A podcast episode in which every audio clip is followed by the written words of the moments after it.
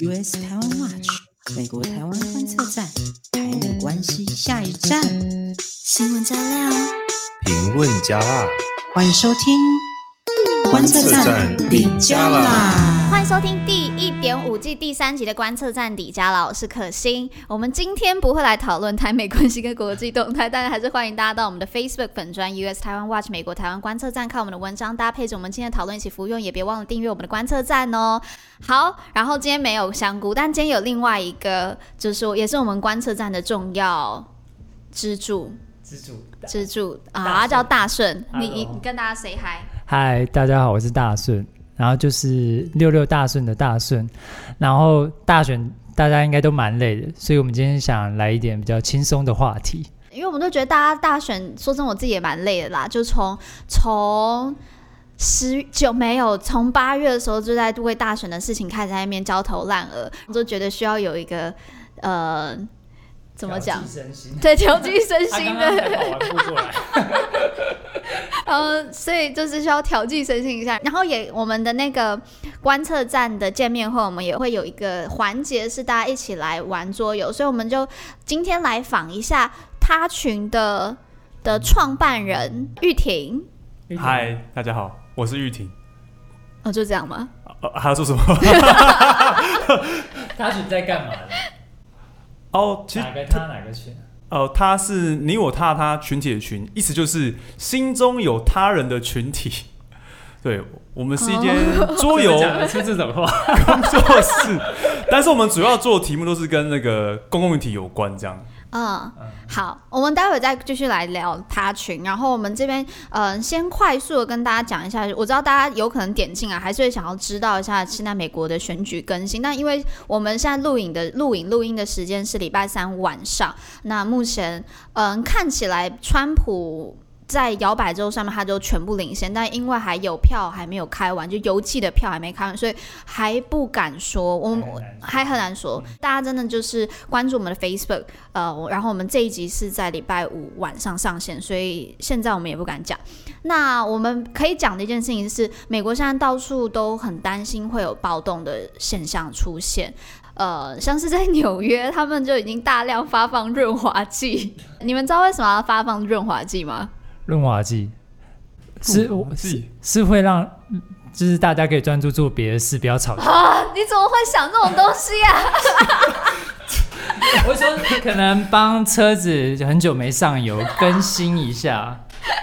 不是，现在纽约就是他们大量发放润滑剂，所以纽约就是一群疯子。然后纽约的疯子他们在激动的时候都会爬上电线杆。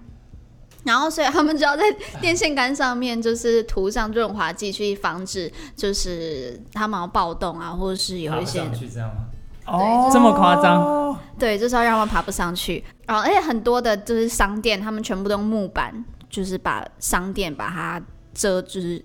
遮住就是要保护商店，所以确实是有暴动的可能性出现了，所以也需要大家，就希望大家继续的关心美国目前国内的状态，因为美国国内的稳定程度都会影响到台美关系，然后也会影响到台湾的动向。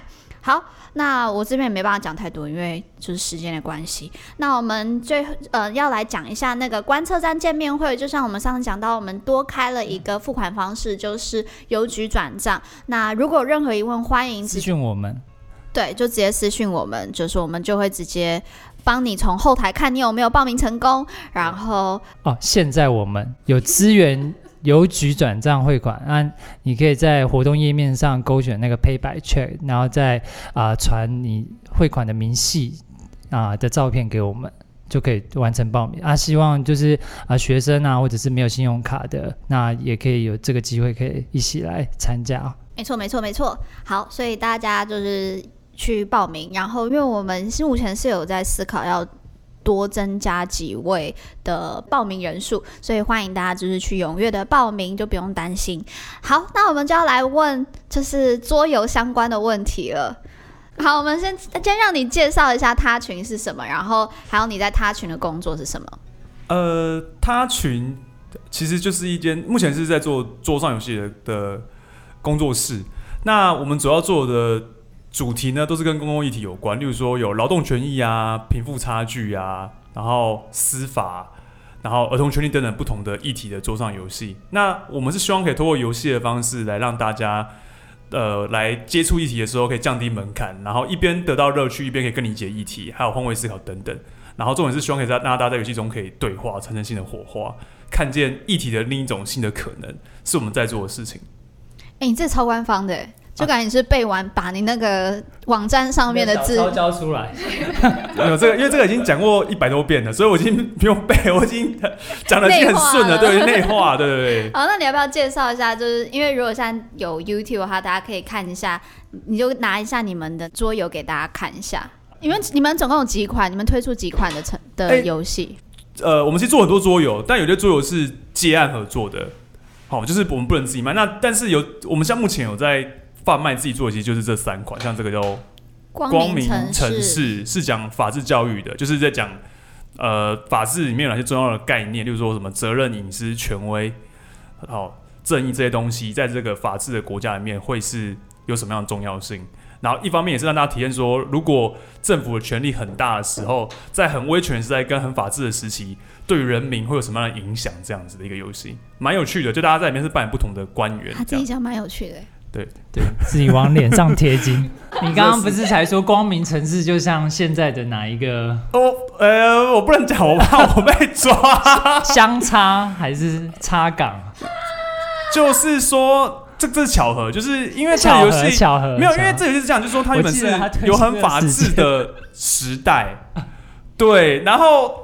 但是法治时期，就是因为游戏一些过程可能会变成很威权，然后官政府的权力会不一样，然后对其他人会产生不同的影响。那我只是觉得跟某个地方有点点像，刚好就是刚好，这跟 做我事情比较那么多。嘴唇在抖，对我好害怕。你在害怕什么？我很害怕。那你会推荐就是对什么有兴趣的人可以来玩这个游戏吗？我我觉得是说，如果如果是说他对于就是说法治政府里面的权力跟人民的影响有兴趣的话，可以来玩这个游戏。因为这游戏中你会扮演就是说，呃，有市长、有财政局长、有警察局长、有法官。那这些不同的官员，其实在一对一个政府而言，都有不同的影响力，有他的权力的不同影响力。那这些权力是怎么影响这个社会？我觉得他是，就是如果想对这个有有了解的话，就是权力如果太小。等于是说，政府就没有办法有效的去管理政管理这个社会嘛。但是如果权力太大的话，可能又造成其他的影响。那我觉得我来问这个就可以体验这件事情，会蛮有趣的。这样，哦、好，帮大家乱开箱一下。要不要介绍下一个下一个游戏？还有这个就是，这个这个叫众生议会。就这游戏特色就是说，它里面有非常非常多不同的议题。主要就是说，我们玩家扮演其实就是说一个。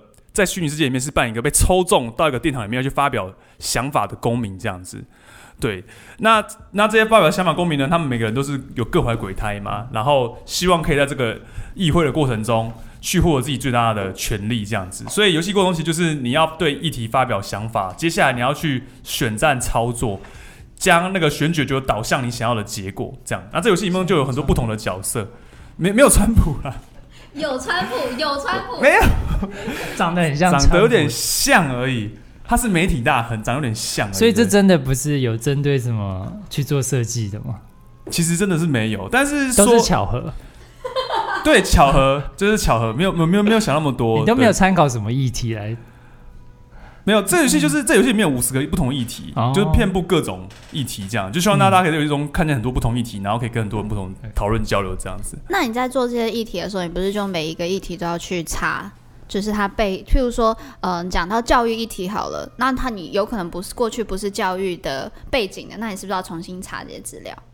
呃，对对对，基本上我们其实一开始是说，是先从网络上找大量的各种议题，大量的收集，要发想多议题，然后再从从中去挑，然后挑完之后，当然会针对个别议题再去去找详细的资料，就是确定知道这里面内容是什么东西这样子。哦，那你设计这个众生议会，你设计多久？众生议会应该设计了一年有。哦，对对对，好好，下一个，下一个游戏。好，他们游戏蛮多的哦。好好好，太太好了，我就是继续讲我们的游戏好，这样对，表示我们真的是讲真的，好不好？好。然后这游戏是乌托邦赛，这其实是这其实是我们呃成名之作啦，可以这样讲。它其实是一个讨论贫富差距、阶级流动跟分配争议的游戏。这游戏中有三个世代，我们扮演的是不同的家族，然后每个家族都有阶级，有政治家，有学者，有资本家，当然也有劳工。每个阶级有每个阶级的优点，这样子。但是呢，阶级会流动，总共有三个世代，就是你在三世代里面，你要去经营自己的家族，让自己家族繁荣起来。对。然后游戏过程中最有趣的是说，它有选举制度，可以选择不同的的制度，例如说税制，例如说就像是有的制度是所有财富都要充公，由政治家。来做分配，有的制度是说所有财富都充公，但是是平均分配；有的制度是对于资本家课税很重，对；有的制度是对劳工课税很重，然后度是非常轻，就是它都可以体验很多不同有趣的制度这样。所以你做完这个游戏，你基本上已经可以解析成个社会结构了，就是从用马克思以钱为本的这样的思考去解构社会。呃，我不敢这样讲啊，这这这个这太太太太太嚣张了，对，我没有这样讲，对，但是我觉得就是可以体验一下这个游戏，但但有些有的有的人觉得这个游戏很左派啊，就是觉得这个很很左派，但我自己觉得还好，对对对，我觉得刚才就是说，假设你真的对于社会的财富分配跟贫富差距这件事情你很在乎的话，我觉得可以玩乌托邦赛局。那光明城市嘞？光明城市说，如果你对政府的权力 送在意反送中的民的不反送中，例如说最近政府也有什么什么东移案之类的，就是就是关于政府权力这件事情。你比较在乎的话，就可以玩光明城市，就感受更。泰国也可以，就是运用在上面。哦，对对对对对对对，泰国也是，泰国也是。帮你洗洗白一下。对对对对对。然后再，我好害怕。然后好，另外众生议会呢？众生议会是说，假设你是很喜欢对议题发表想法的人，什么样的议题？还是各种？是各种议题，因为这个议题是遍布各种领域，我没有特别挑过，很多领域都有。好，哪一款你觉得会推荐给我们观测站的朋友，关心台美关系或国际议题的？嗯。哇，就众生议会吧，好，就众生议会好了。为什么？因为因为我们最近不是在合办活动嘛，就是用这个游戏。嗯，对对对。呃，再问一个问题，反正因为刚才玉婷就讲到，她是希望透过游戏然后带动公民对议题的意识嘛。这个经验当中有什么有趣的故事吗？因为我们其实设计游戏之外，我们还要做一件，就是我们很常带工作坊，就公开工作坊，就让大家可以来体验游戏，还有就是分组讨论、讨论分享这样的活动。然后有一次带这个乌托邦赛局的时候呢，我报名收到一个非常震惊的报名消息，他就写说。他没有公民意识，他是资本主义的信徒。我想说，哇塞！我就说我们的工作坊上面没有写说这个是要公民意识的人才能参与。然后有人写这样话，我说哇，这该不会是在踢馆吧？做游戏做做有人要踢馆，所以我是有点紧张。嗯，但是我又有点想用卑鄙的手段，就是说，干脆就是跟他讲说，骗他说就是额满了，他说哎、欸，你不能来，这样 就是不要他来就好了，这样子。怕被踢馆？哦，对我那时候那时候很害怕，可是后来仔细一看，发现、欸、这个名字很熟，好像是朋友。嗯，对。然后总之就是我还是让他来了。有趣的地方是说，我们通常在这个呃乌托邦赛局，是因为它是讲贫富差距跟分配的分配争议的一个游戏嘛，所以其实我们在一开始的时候会有一个很小的活动，游戏开始会有个小活动，就让大家就是各组会去讨论，就是说你对于分配的想象是什么样，大家会讨论。然后刚好他们那一组里面有一个很左派的人，他就觉得说，不管怎么样，就是大家赚钱就是应该尽可能的平均分配给大家，让大家都可以过好生活这样子。然后我那朋友是，他就是比较。呃，资本主义一点，他就觉得说没有啊，当然就是我努力赚多少是我的钱，我不一定要，我干嘛分那么多钱给其他人？嗯，其他人是不努力嘛，所以他们两个就是吵，就是其实一开始讨论有点小火花，互不相让这样。对，那有趣的地方来，就开始游戏之后，我朋友刚好抽了个可能比较不利的阶级，哦、对，哦、他被其他有利的阶级打压，打的有点辛苦，然后我朋友很努力的想要翻身，一直翻身不了，一直翻身不了，他竟然做出一个破天荒的行动，嗯、他找那一位一开始左派的那个朋友结盟。说我们应该一起努力合作，因为这游戏中可以透过选举改变社会的制度。他跟他结盟说，我们要改变这社会制度，现在制度不是很公平。他居然要改变，他这样跟他结盟，我吓到了。这件事情真是不可思议。其实蛮符合，就是在社会上面会看到的啊。就是有时候真的就是为了要扩大你自己的利益，然后去跟原本你没有办法，就跟你意识形态相相反的，或者跟你不是同一个呃。站在同一边的，然后你去跟他结盟，去达到扩大你的利益，这蛮符合社会现实。对对对，这他们就真的有合作，但是合作之后还是失败，还骂还是输了游戏。对他们输游戏，可是我觉得最经典的是最后面，他竟然跑来跟我说，他说他发觉他自己其实有点幸运，意思是什么？他说要不是我祖祖呃祖祖辈辈前面的人有努力累积很多东西，所以我现在才可以在社会上有比较好的呃。地位或是比较好的生活，他开始意识到这件事情，他觉得那其实是有点幸运，不是只是他自己努力。哇，这个事情我整个吓到，这个故事。一个一个游戏竟然让他去醒思他的人生境遇，哎，我 对对对对，这件这件事情我真我真的是我真的吓到，这太太太太让我震惊，因为我没有想到这个游戏可以做这件事情。这个这个不是谁好的，他就真的是这样子一个过来的人，然后后来就有一段时间成为我们游戏的推广大使，就一天到晚他有买游戏，他后来有买游戏，因为那时候游戏还没有，算是那个游戏还没有推出，他是有点像试玩会，还没有真正出版，但是后来就有买游戏，然后就会去找他朋友玩，这样蛮蛮蛮励志的故事啊，对我讲蛮蛮励志的，对对对对。好，那想要问说，那你自己最喜欢你自己做过哪个议题游戏，跟为什么？这是这是大宋问的，哎，对我问的。好吧，是不是很难？如果我想我我这个问题我有想过，就是我觉得玩我们家游戏真的入门款的话，我觉得可以真的可以玩乌托邦赛局，因为它真的有太多故事，太多不同故事，而且这游戏跟不同人玩会有不同的火花。哦、你会发现，你会认识更多自己的朋友，是背后的价值观是什么东西，这个蛮有趣的。那有没有在就是在玩的这些人，然后之后他们在玩的过程当中，有可能就因为这样子，就是分道扬镳。然后最后就是妻离子散，这个我乱用。哎，好，好像没有这样子啊。这个游戏玩完之后，应该都是大家没有没有那么恐怖，对对对对，没有没有这样，对对对，就是就是应该是说，蛮多人都是有新的一些想法啦。就发现就是道不同不相为谋，然后就决定就是我们合伙结束。既然你是一个资本家，我这个马克思我就绝对不理你。好像是没有这样，但是我 我讲这个有有个相关就是说，其实大部分人他反而很喜欢跟这种价值观不同的人玩这个游戏，因为他才会发现说，哦，原来他们是这样想这件事情。哦，因为有些时候我们很难想象说其他人是怎么，就是价值观差很多。那那那那，我可以有个提议吗？是，我觉得你要不要做一个游戏，是针对就专门给韩粉跟他的孩子可以玩的。这难度有点高，这超重要的，这是这是就是关乎到台湾的团结性哎！你有没有觉得台湾的重责大任就交在你的手上了？雨婷，这个难度好高哦！现在很多孩子都不知道怎么跟韩粉的爸妈沟通，我觉得这是蛮实在的。呃，我也有朋友是韩粉的爸妈，所以，但就我侧面来，我觉得这件事情难度很高。我觉得主要几个原因啊，因为其实说实在话，因为。父母就是就是父母的那他们那一辈世代的人，其实比较对游戏没那么有兴趣，这是一个比较大的点。对，所以他们打麻将，对他们打麻将，他们不玩桌游啊，打麻将因为有有钱有胜负，有没有？可以。那你就要让你的游戏是是就可以赌钱，然后有胜负啊。也是哦，如果有一天我可以我做出来，应该蛮了不起的。我觉得有一天可以做出来。好，我们就等你做这个游戏。OK，好，你说喽。这已经公播出去了。好啊，反正什么时候做出来不知道嘛，就有一天吧。好，好，就因为其实也要搭配到现在选举嘛。那其实呃，我知道很多人都会觉得美国的选不是很多人，就连美国人自己很多人都觉得美国选举制度很复杂，从初选然后一直到现在，像他们选举人票制到现在还是真的很多人会不了解。那有一个游戏呢，它叫做 Campaign Manager 二零零八，然后这个这 Campaign Manager Campaign 就是美国的。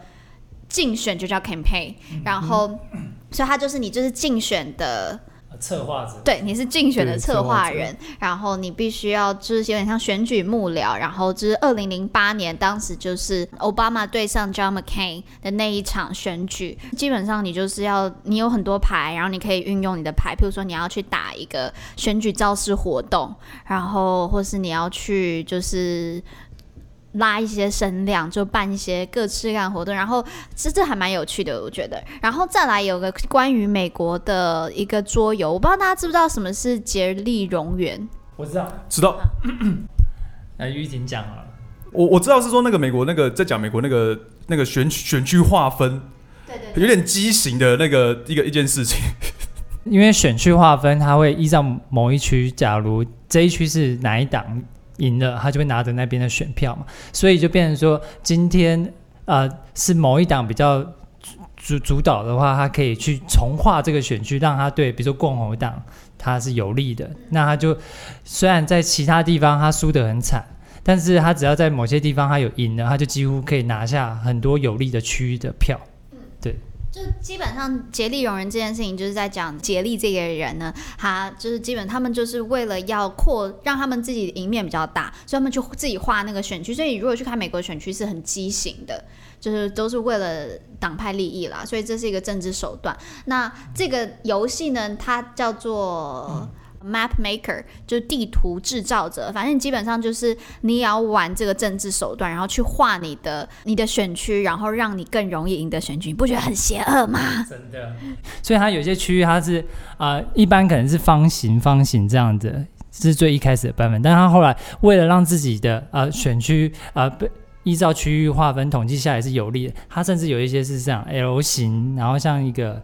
吞食蛇有没有？大家有玩过，所以就很畸形的状况发生。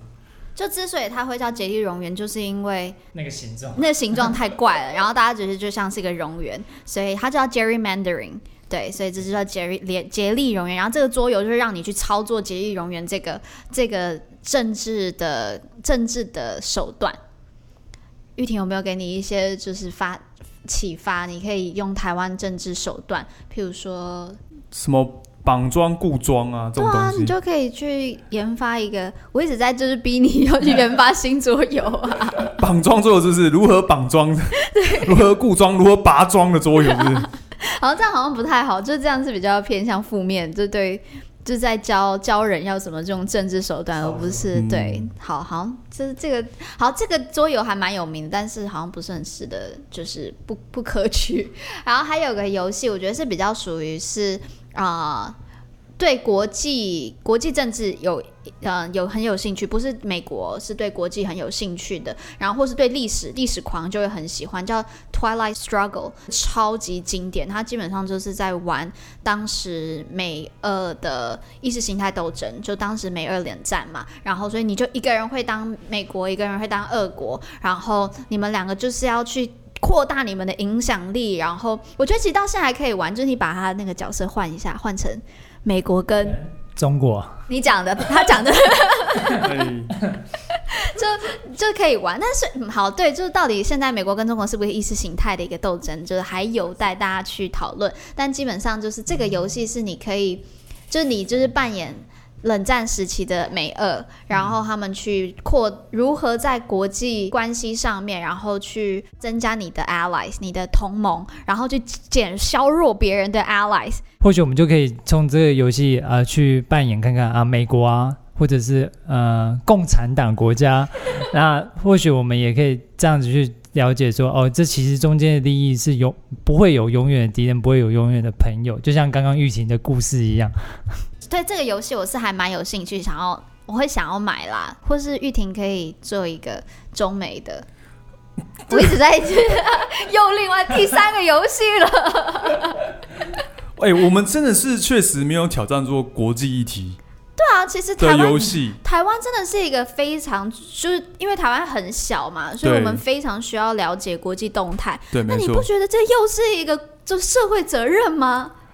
真的国际体的游戏，其实我觉得也 也蛮蛮蛮值得去做的啦。因为我觉得确实台湾的位置上面，就是也是很多大国啊，美国、中国、日本啊，各个地方在这个位置上，而且台湾本来就是一个蛮需要跟各国打交道，不管是外交、贸易的一个国家啦。没错，所以这个确实是我觉得蛮值得做。像我们呃，其实这次工作作坊就是跟他群合作，会尝试看众生议会去做一个国际关系议题的尝试。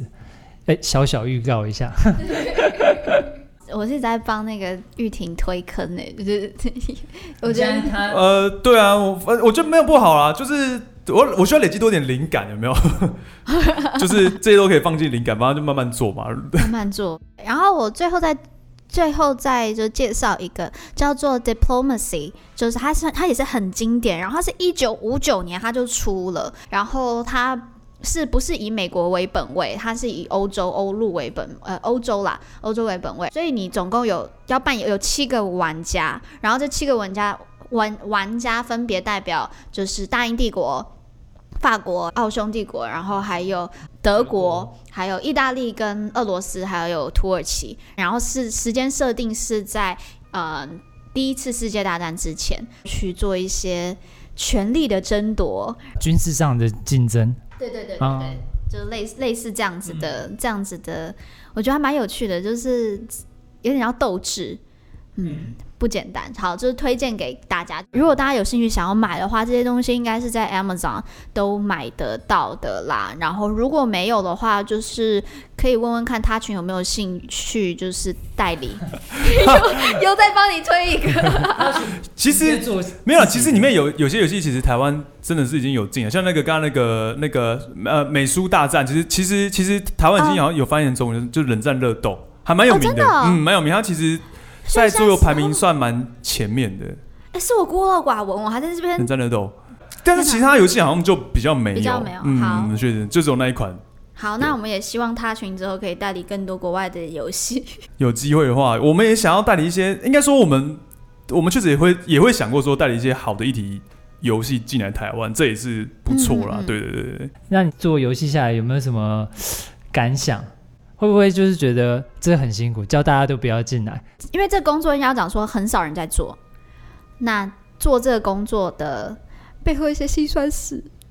哦，其实我自己觉得做游戏比玩游戏好玩。我先说，这是这是跟，但是实际上呢，做一个游戏不会只有在做游戏，有很多其他事情要做，就是因为你要经营嘛，就等于是说也要做行销啊，对不对？你有很多行销的东西要做，你要做。